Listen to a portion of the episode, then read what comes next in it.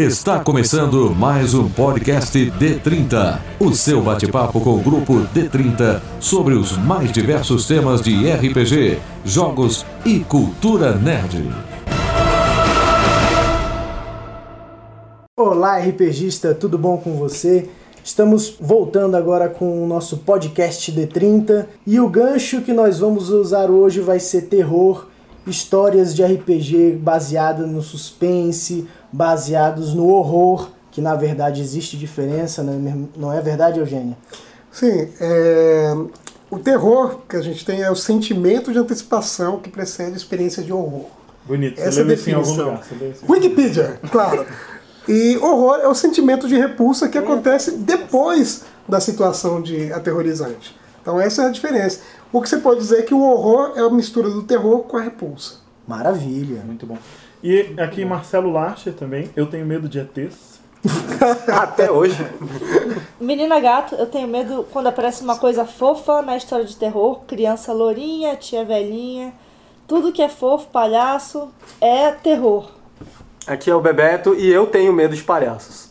Meu Deus. Aqui o Malen e eu também tenho medo de ETs. Tenho que confessar. Trust no one. Eu já tinha pensado numa frase tão legal pra mim, eu ia falar, eu sou Eugênio e eu sou o terror que voa na noite, mas não. Meu Totalmente nova 52. Totalmente nova 52. Mas depois dessa eu vou ficar calado. Ok, eu não tinha me apresentado antes, eu sou o Janari. E eu queria saber, Marcelo, desde a criação do Dungeons and Dragons, existe assim aquela história de que é só matar monstro, matar monstro, mas tem um, um, um terrorzinho no meio, não tem? É, desde, desde aquela época, o próprio Monster Man o da- do Dungeons and Dragons já vinha com Cthulhu. E é um dos RPGs mais antigos que a gente tem notícia, Call of Cthulhu, baseado em histórias de terror do Lovecraft. Todo mundo vai, vai acabar sabendo quem é esse cara mais cedo ou mais tarde. É, e esse filão de terror, as histórias sobre o sobrenatural, sobre uma, um terror que a gente tem que descobrir a causa para impedir, sei lá, o fim do mundo, ou o ritual, ou o sacrifício humano, sei lá, é um tipo de terror que também movimentou o RPG pra caramba. Eu adoro esse, esse tipo de, de RPG, talvez seja o que eu mais mestrei. É, na Europa faz muito sucesso Call of Cthulhu. Algumas pessoas sabem. Foi a primeira coisa que saiu em espanhol. O Call of Cthulhu também é de 1900 e, Guaraná com rolha, igual Dungeons and Dragons. A gente acha que não, que Dungeons and Dragons foi muito antes e tal, mas não. Não, mas não foi. Logo, logo nos anos 70 já, já, já se pensava em Call of Cthulhu. Exatamente isso. Como você assustar os seus jogadores, como você deixar as pessoas com medo. Ah, Quer esses dizer- cultistas. Assustar é uma coisa, né? E deixar as pessoas com medo é outra. Várias aventuras nossas terminaram a gente jogando Call of Cthulhu antigamente. E várias terminaram, tipo, eu não vou embora pra casa. Não tô com medo, cara. Não vou sair daqui nem a Daquele- pau. Daquele jeito que você do gato na janela. a gente pode simplesmente falar de uma pessoa aqui que participou de uma campanha com a gente, né? O Janari, que até hoje tem medo da Baba Yaga. Pode jogar horror no Expresso eu do Oriente. sonhei, eu sonhei com a Baba Yaga uma noite, ela me chamava, meu Deus do Ai. céu.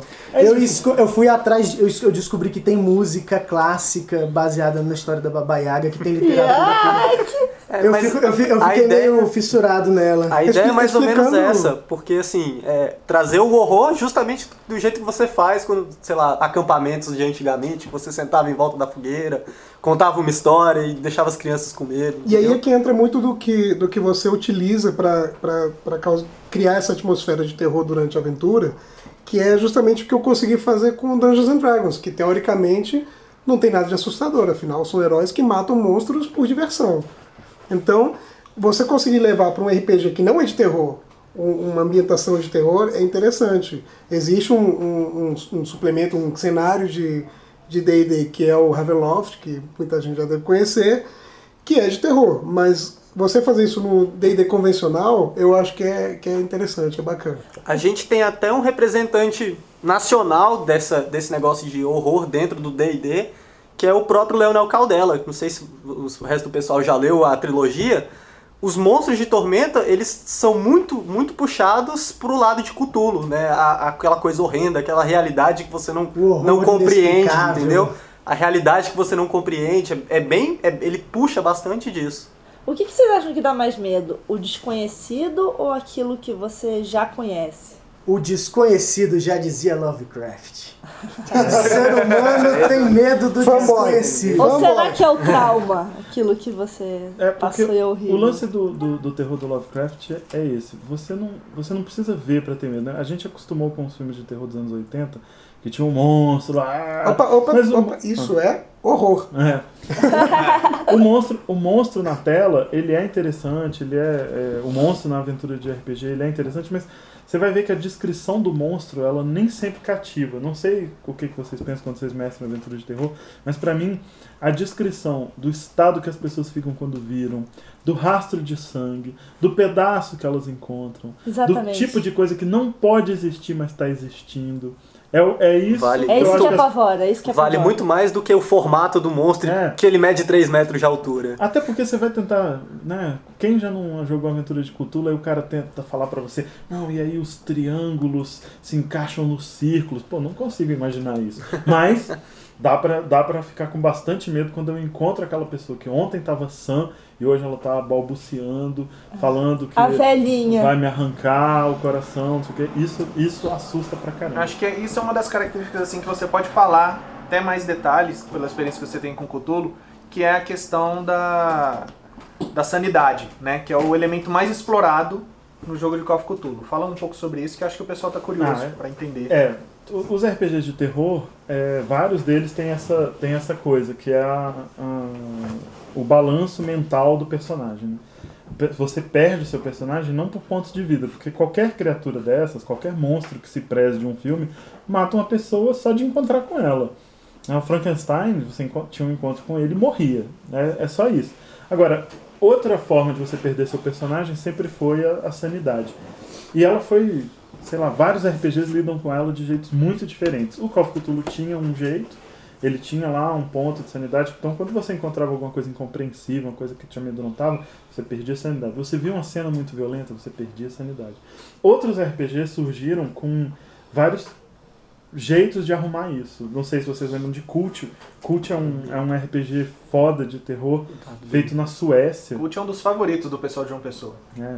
Cult, É um Cult jogo sueco. é um jogo sueco. É um jogo violentíssimo. É, é, é, um, é um RPG para maiores de 18, não tem dúvida, porque ele não mexe com isso, com o terror inimaginário, ele mexe com céu e inferno, anjo e demônio.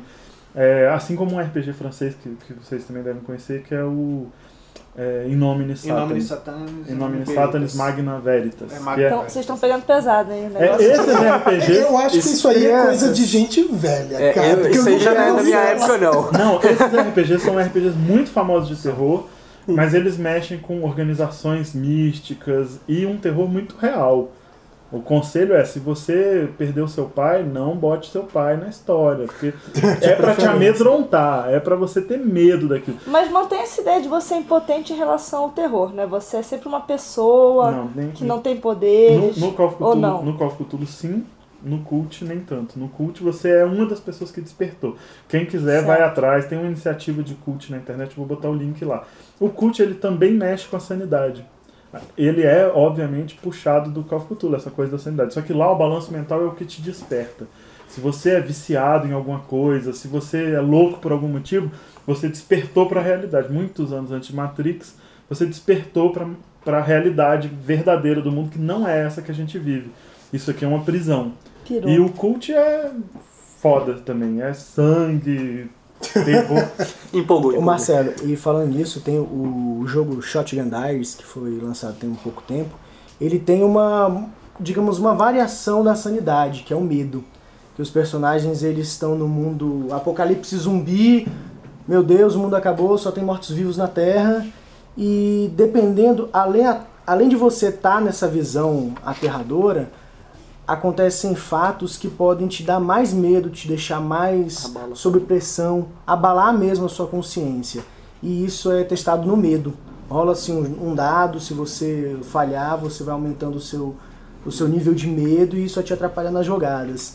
Então, uma- ele vai, por exemplo, são, a- são coisas que acontecem, você vê um amigo seu transformado em zumbi, ou então você tá na- no meio da loja lá buscando suprimentos para os sobreviventes e o cara que foi contigo, teu parceiro, começar a ser devorado vivo enquanto você não pode fazer nada, só sair gritanhado. correndo.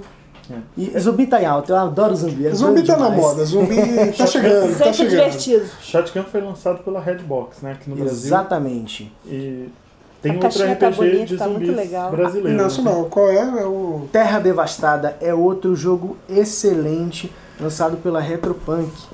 E trata da mesma, é a mesma temática, devastação da terra pelos zumbis. Só que esse, enquanto o Shotgun Diaries é uma ficha mínima, que na verdade no original nem existe ficha, no Terra Devastada já tem uma ficha que orienta o personagem, como ele vai ser interpretado. Que o mais legal do jogo de terror, o jogo de suspense, o jogo de horror, é você incorporar mesmo aqueles conceitos do personagem, é você passar a ter medo do que você de verdade como jogador não tem. É você conseguir imprimir medo no, no- nas suas rolagens, não só rolagem de dados, mas interpretar, enfim. O que, eu acho, o que eu acho interessante é que na maioria dos RPGs convencionais, você sempre é um herói, você é uma pessoa acima da média, você é um cara que consegue matar um monstro, você vai sofrer dano, você vai se machucar, mas você mata o monstro. Agora, no resto desse, nesses RPGs de terror, geralmente são pessoas comuns. Se lida com a impotência, né? Exatamente. Que é o que dá medo.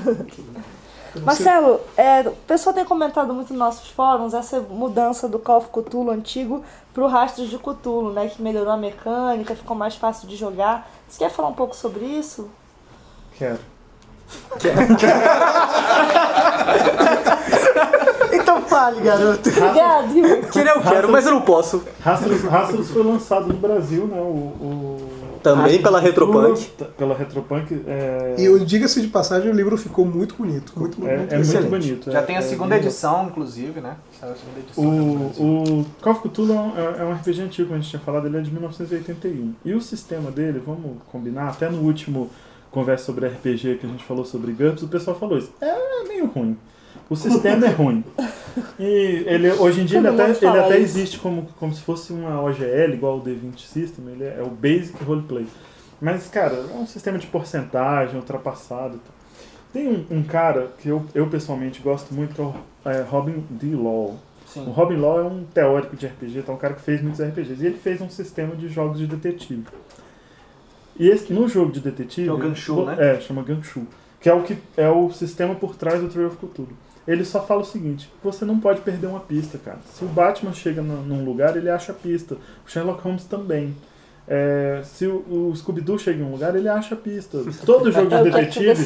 Todo jogo de detetive você não tem que rolar uma skill pra achar uma pista. A pista tá lá, você sabe, então você acha. O, o que você precisa é contar uma história, e uma história de terror. Então você não pode deixar isso atrapalhar. Então o Ganshu, para quem se interessa, tem até uma resenha no nosso site. O Ganshu é um sistema www.d30rpg.com.br Importante relembrar. é, o Ganshu é um sistema muito bom. Quando o, o Kenneth Haidt queria fazer um RPG de Cthulhu novo, ele pensou, vou usar o Ganshu, eles se juntaram e lançaram o Trail, Trails, que é o Rastros de Cthulhu, fez um super sucesso. É, mudando essa premissa, para que seja um jogo de investigação, porque Call of Cthulhu é um jogo de investigação, porque você está investigando uma coisa que você não consegue combater, não consegue compreender, mas é muito legal. E Rastros de Cthulhu está em português, cara. Super fácil, assim, não, não é não é só para porque a gente gosta mesmo de incentivar as editoras nacionais, mas pô, um lance super acessível. E eles começaram a publicar as aventuras. Que é uma coisa, aqui no Brasil, não, não sei se todo mundo sabe, né? O Call of Cthulhu foi comprado pela Devir nos anos 80, 90, nos anos nunca 90. Há fizeram. séculos E nunca atrás. saiu daquele baú. Ficou lá e as pessoas amam Call of Cthulhu. E é o que reza a mais lenda, pedem. reza a lenda, Marcelo, que já passar esse Call of Cthulhu da Devir passou já por três traduções e que todo tradutor nunca consegue entregar o trabalho. O tradutor morreu? Eu- É ele alguma coisa. é. perde sanidade e Há não uma aguenta. maldição em cima desse Ele cultura. começa a ler o Necronomicon. Aí, já era. Livro de Mas um- uma, uma coisa que eu acho que a gente Vai lá pra falar, The Witch. Uma coisa que a gente pode falar aqui é, é como cada um de nós poderia dar uma, uma ambientação de terror numa mesa de RPG, mestrando. né? Eu, por exemplo, acho importantíssimo o uso de trilha sonora. Você colocar uma música fundo, uma coisa que, que dê um clima. Opa! Opa! Isso é que é clima, isso é que é clima. Isso aqui é Chegou a- terror. Nada como um bom e Ó. velho ambiente de RPG. Eu, eu, eu acho isso, Eugênio, e eu acho que o lance da, do, do terror, nos meus jogos pelo menos, é a música. Eu, eu sei que você também usa, eu uso sempre no jogo de terror. jogo de Dungeons and Dragons não dá tempo, cara. Você tem que jogar iniciativa. É muito tem- rápido, tem não que dá fazer pra- muita é- coisa. é muita coisa acontecendo. Eu boto uma música de fundo e deixo. Agora, no, no Call of Cthulhu, nos jogos de terror que eu, que eu já mestrei, a música pra mim é muito, muito importante. É, eu, eu até trouxe aqui, de- depois vou deixar a dica lá no site, um dos, dos discos que mais me ajudou na vida foi Aliens. É, o retorno, o resgate, né? Nossa, É, e é o mais doido de todos. Aliens, que é um, é um filme do James Cameron, e o, o, por incrível que pareça, o James Cameron ainda era bom, e o James Horner, que é o autor, é o mesmo autor da trilha do Titanic, sem ser a música da Celine Dion. Mas o cara é bom pra caramba, foi a primeira indicação dele pro Oscar, e esse filme, é, embora assim, as pessoas podem gostar ou não gostar, a, a trilha sonora é muito foda para um filme, para um filme desse tipo de terror. Tem momentos em que ela é, ela é você pinça momentos muito é no espaço, né? Então, então aquele silêncio, aquela ideia de dar um silêncio de que você está fazendo. Isolamento de Isolamento. tudo da humanidade. Eu acho que música é uma das coisas que mais traz isso. Eu tenho até aqui, vou, vou mostrar uma palhinha pra vocês de, um, de uma música que eu gosto muito de botar, até em jogos de, de, de Call of Cthulhu, de, de Dungeons and Dragons, digo.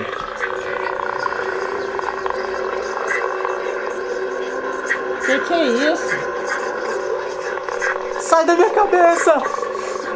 Vocês já ouviram muito isso, você já ouviu muito Menina Gato, porque nos nossos jogos sempre rola isso, Tô as cavernas, não. interiores.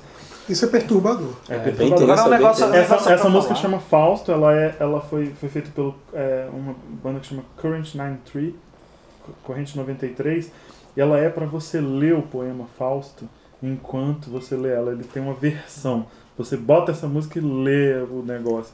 É muito, é muito de terror. Olha, o que eu já usei, o que eu já usei também é, é uma aventura de Dungeons and Dragons usando trilha sonora voltada para Call of Cthulhu e onde você tinha é, sussurros, é, correntes se mexendo com uma música que criava uma tensão cada vez maior.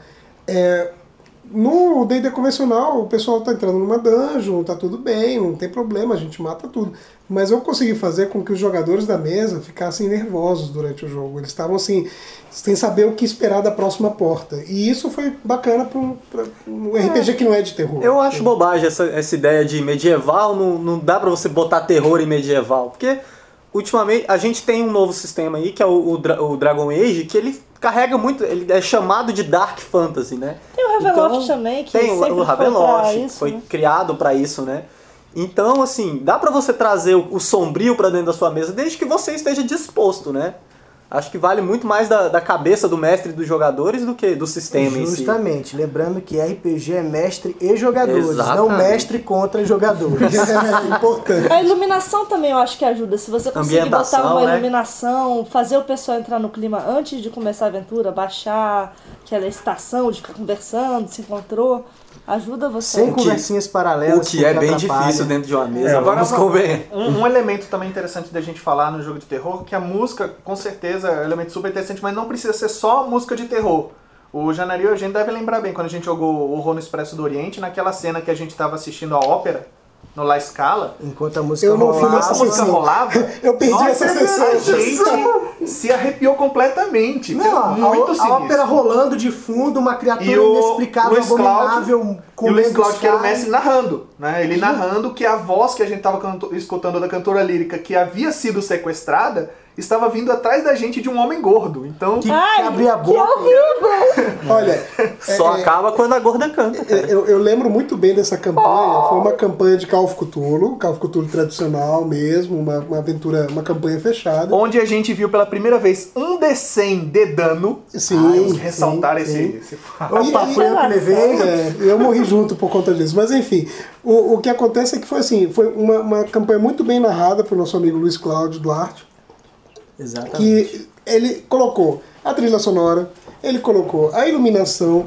e uma série de, de objetos e coisas na mesa de, de como é que se Então, diz? De handouts props, e props. que são- funcionaram maravilhosamente o, para o Murray, clima. o Murray tá aqui hoje, vocês não estão vendo, mas é a minha caveira, que eu tenho, sei lá, há 20 anos. E o Murray sempre tá nos meus jogos de terror. Eu ponho ele em algum lugar, assim, só para as pessoas não terem pra onde olhar. Olha pro canto, tem uma caveira. Está Ah, intimidando a galera. Preferencialmente jogos de pra- terror à noite, né? Falar última, uma última dica, Midnight Syndicate, a gente vai. Midnight Syndicate, a gente vai colocar o link lá na página também. É um Os caras são grupo, muito bons. É um grupo que só faz trilha sonora, eles são especialistas em terror, eles têm um disco só de Dungeons and Dragons. De longe, na minha opinião, o melhor que tem de trilha. É. Se você não, não quer ir atrás de um. Eu tenho um monte de filme pra tirar e tal, mas hoje em dia eu tiro deles pra caramba. A gente encontrou eles, né? Na Gen Con Hum, a gente conheceu o pessoal, assim, de sorte, numa banquinha. Ei, vocês querem conhecer aqui o disco, pessoal simples, bacana. É. E as músicas deles são fan- fantásticas pra RPG. 2005, em 2005, a, a coletânea deles, que chama 13 Terceira Hora, ganhou o Origins Award, que é tipo o Oscar do RPG lá nos Estados Gente Unidos. bacana, E cara. o lance não é que ganhou, tipo, trilha sonora, tal, porque isso não existe, mas ganhou como melhor acessório para jogos. Ou seja, a Bacana. melhor coisa que te ajuda a jogar, meu. É muito bom. Compensa e muito, vocês, gente. vocês vão ouvir, é, é muito legal, é a trilha sonora obrigatória para jogo de terror. Agora, jogo de terror, do, o Call of Cthulhu, isso e tal, ele, ele tinha uma tradição muito grande, mas de- teve uma revolução, que foi o terror pessoal. Foi quando você passou, que é óbvio, a, primeira coisa que as pessoas pensam é Vampire. Quando veio o Vampire, ele veio com uma outra ótica sobre o terror, de você viver esse terror. E Menina Gato tem aqui algumas coisas para falar pra gente sobre World of Darkness. Então, gente, eu joguei muito Vampire, é, Idade da- o Vampire normal, o Requiem é, e o Idade das Trevas também, quando eles fizeram sucesso. E depois, é, quando mudou pro Vampire novo, eu fiquei um pouco decepcionada, por causa, especialmente porque o que aconteceu com os clãs, né? Que modificaram os clãs.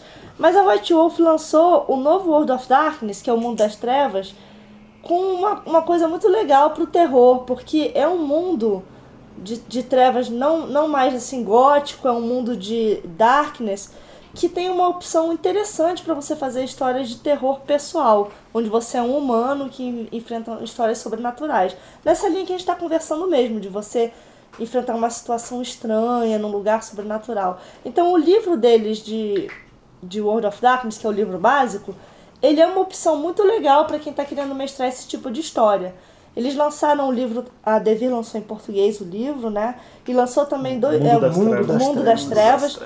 E lançou também alguns livros é, que dão um apoio para contar essas histórias, que é o História de Lugares Misteriosos, que tem em português, e o Antagonistas, que tem em português. Em inglês tem também o Ghost Stories, Urban Legends e o Midnight Roads, que são livrinhos mais curtos, onde tem umas histórias assim com personagens, com lugares estranhos, tipo aquele, aquele lugar esquisito onde tem um lago, você pode ir com o carro lá, tem umas pessoas estranhas, rolou um sumiço de uma criança. Ideias de histórias de terror, onde você pode contar uma história, tem tudo que você precisa, os personagens, o lugar, os lugares onde pode ir, as pistas, quer dizer, tudo que você precisa para montar uma aventura para humanos. Ricardo, é, me fala um pouquinho aqui agora rapidamente sobre. Seguindo a cronologia da história, né? Começou com o antigo Call of Cthulhu, entrou no, no World of Darkness agora, e a gente vai pro mais recente, né? Que são os RPGs mais novos e tudo mais. Que é o Abismo Infinito, né? Que o Ricardo tava falando aqui pra gente. O Abismo Infinito. Pois é, o Abismo Infinito é mais um dos RPGs, né, que foi escrito pelo John Bogeia, que a gente falou do Terra Devastada agora há pouco, né? É inspirado no conto Nemesis de Lovecraft, foi a principal inspiração dele. Assim, teve outros como o filme é, Enigma do Horizonte, Lunar, aquele filme, como é que é, é, da do subterrâneo a célula, eu Não esqueci sei, o nome não agora. sei, mas Não faço ideia. bota pra frente. Também não. Mas é, Lunar é muito bom, hein? Assistam É, Lunar. assistam Lunar. O muito Lunar. É mesmo. É bom. Genial. O Enigma do Horizonte. Ah, ele falou também Enigma que teve grande Horizonte- inspiração em termos de filme, ele disse que teve no Solaris. É. O Solaris não Enigma posso do. Horizonte, Enigma do Horizonte, todo mundo vai, vai ter visto, tá? é um, é um É um filme clássico. foda. Agora o Lunar é um filme mais independente, talvez nem todo mundo tenha visto. Chama Moon em inglês. É. Inclusive, eu joguei o, o Abismo Infinito com, com o Marco Silva, né, um amigo nosso, e na época do, do, do prototipo ainda, quando ele tava no garagem, ele nem tava pretendendo Tava em fase de lançar, teste, é, tava tava em fase fase de de teste ainda. E assim, o jogo é sensacional, ele é Mas o bem, que é o Abismo bem Infinito? encaixadinho e tudo mais. O, o esquema do jogo é o seguinte: você é uma viagem até um planeta Não é isso, Ricardo? Me, me ajuda Isso, aí, no, que no caso, tenho isso uma, aí uma era no lembrança caso do protótipo, É, né? é um Aham. terror. É um jogo Você de viaja até um- um é planeta. terror no espacial. espaço, é terror É terror no espacial. espaço. E aí, durante, durante a aventura lá, né, que é a aventura básica lá, a gente se envolve com o capitão da nave. O capitão da nave era todo estranho, todo misterioso e tudo mais, vivia dando umas injeções pra gente que era as, as injeções eram pra gente despertar, né, pra gente se manter acordado na atmosfera do planeta. Quando no final da aventura, colocando jogadores contra jogadores o tempo inteiro, o Marcos deixou isso bem, bem claro, a gente, a gente descobriu que essas injeções eram, na verdade, o, que gente- o, o sistema de sonolência do, do jogo, que é o que te faz ficar preso naquele mundo criado pra sempre, entendeu? Você não desperta nunca mais. Porque o que a gente descobriu depois, o que o planeta. A, a situação em que a gente estava, ela era criada na nossa imaginação. Muito Né? legal. Ela era basicamente um sonho que a gente estava tendo. No protótipo, é, a ideia do John era fazer como se fosse uma one shot, que seria num planeta, né? No projeto que está sendo desenvolvido pela Retropunk, ele expandiu um pouco o universo.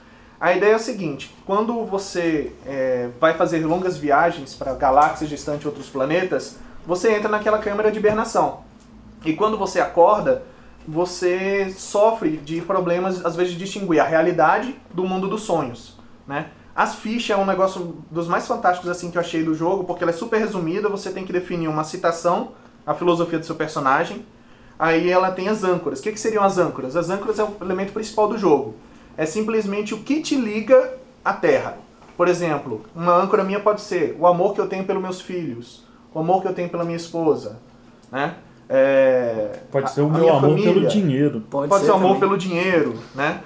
E aí você tem um medo particular também, que você vai ter que descrever, que é algo que envolve o seu- algo íntimo, é, o seu pavor maior, né? É, vocês vão, vão jogar, porque Abismo Infinito vai ser a próxima coqueluche aí, tem, vai ter nos eventos.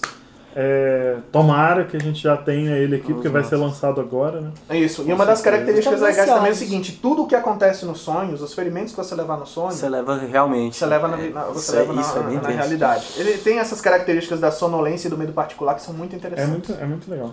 Esses RPGs, esses RPGs novos também é, tem uma outra coisa que a gente ia falar que é o, são os RPGs de criança, né? Porque terror também Isso. leva a criança. Eu adoro jogar, jo- tentar jogar com criança já é um lance muito legal. Tentar jogar com O personagem É, o criança tá perso- explicando, falando é, é, criança- as duas coisas são legais. Interpretar O uma criança. Interpretar uma criança e botar uma criança pra jogar um jogo de terror é muito legal. Essa Você- É do maluco. Não, é muito legal porque eles entram mesmo. E tem uns RPGs específicos para isso, são muito legais. É o o Little Fears. É, o Little Fears, né, do, do Jason Blair, é um RPG onde os jogadores interpretam crianças entre 6 a 12 anos Mas é pra adulto. para adultos.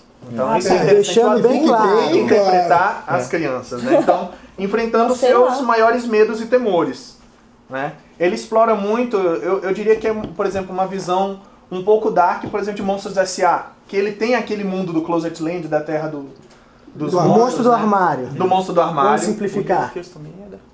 O Little Fears também vai. É, a Retropunk tá com os direitos também de fazer a tradução. Deve- Quem tá fazendo é o Fábio Silva, se eu não me Deve Acho que a. Ufa comentou alguma coisa que queria mestrar ele pra gente. A Ana é uma. A Ana da Matilha, né? Ela é, uma pessoa que manja muito de Little Fears. Eu acho que tem que rolar o Little Fears, porque eu acho a premissa do Little Fears muito, muito bacana. Muito interessante a ideia que, por exemplo, ele- ele tem vários livros que eles lançaram, que, por exemplo, tem os contos de acampamento, que dá aquela ideia da, da roda da- fogueira, né? O pessoal fazendo contos e falando, ah, tem aquele cara do gancho, não sei o que, quando todo mundo vai dormir, fica aquela coisa noturna e de Homem do repente vem saco e tal. cara do gancho, É. homem do saco. Então tem muitos elementos Tem legais A pra se explorar. babaiaga. A babaiaga. A babaiaga, A babaiaga. vários elementos. Você falou em Homem do Gancho, e eu acho que uma coisa que a gente devia falar aqui também é um- uma dica importante é assistam filmes de terror, mas não necessariamente horror, os filmes dos anos 80, com sangue, tripas e etc. Mas também aquele de terror.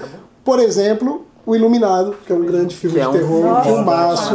Vamos, vamos fazer uma lista. A gente coloca, Coloca uma no lista site lá, uma lista a de lista filmes nossa, filmes recomendados. e livros de, de terror para você sacar o que, que é que a gente está falando.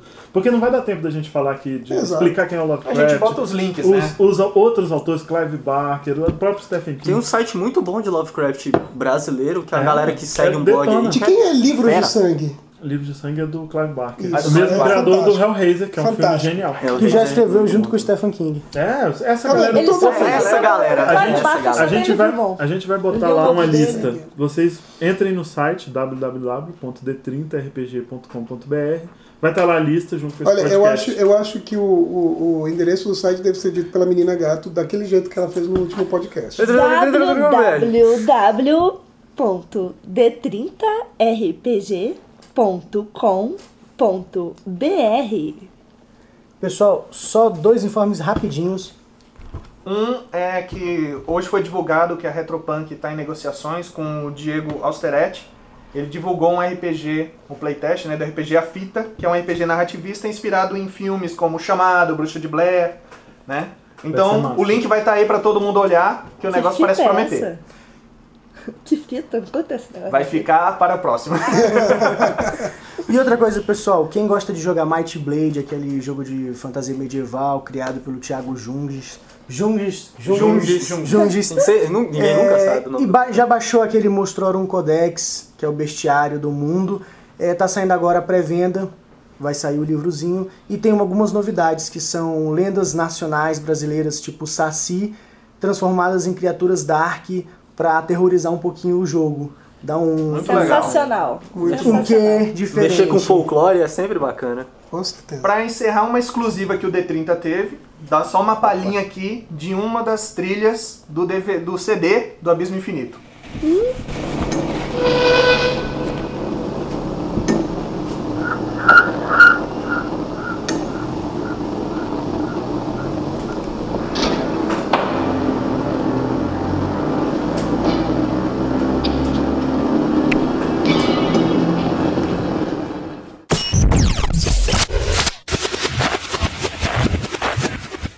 Podcast D30. Um bate-papo sobre os mais diversos temas de RPG, jogos e cultura nerd. Até a próxima edição.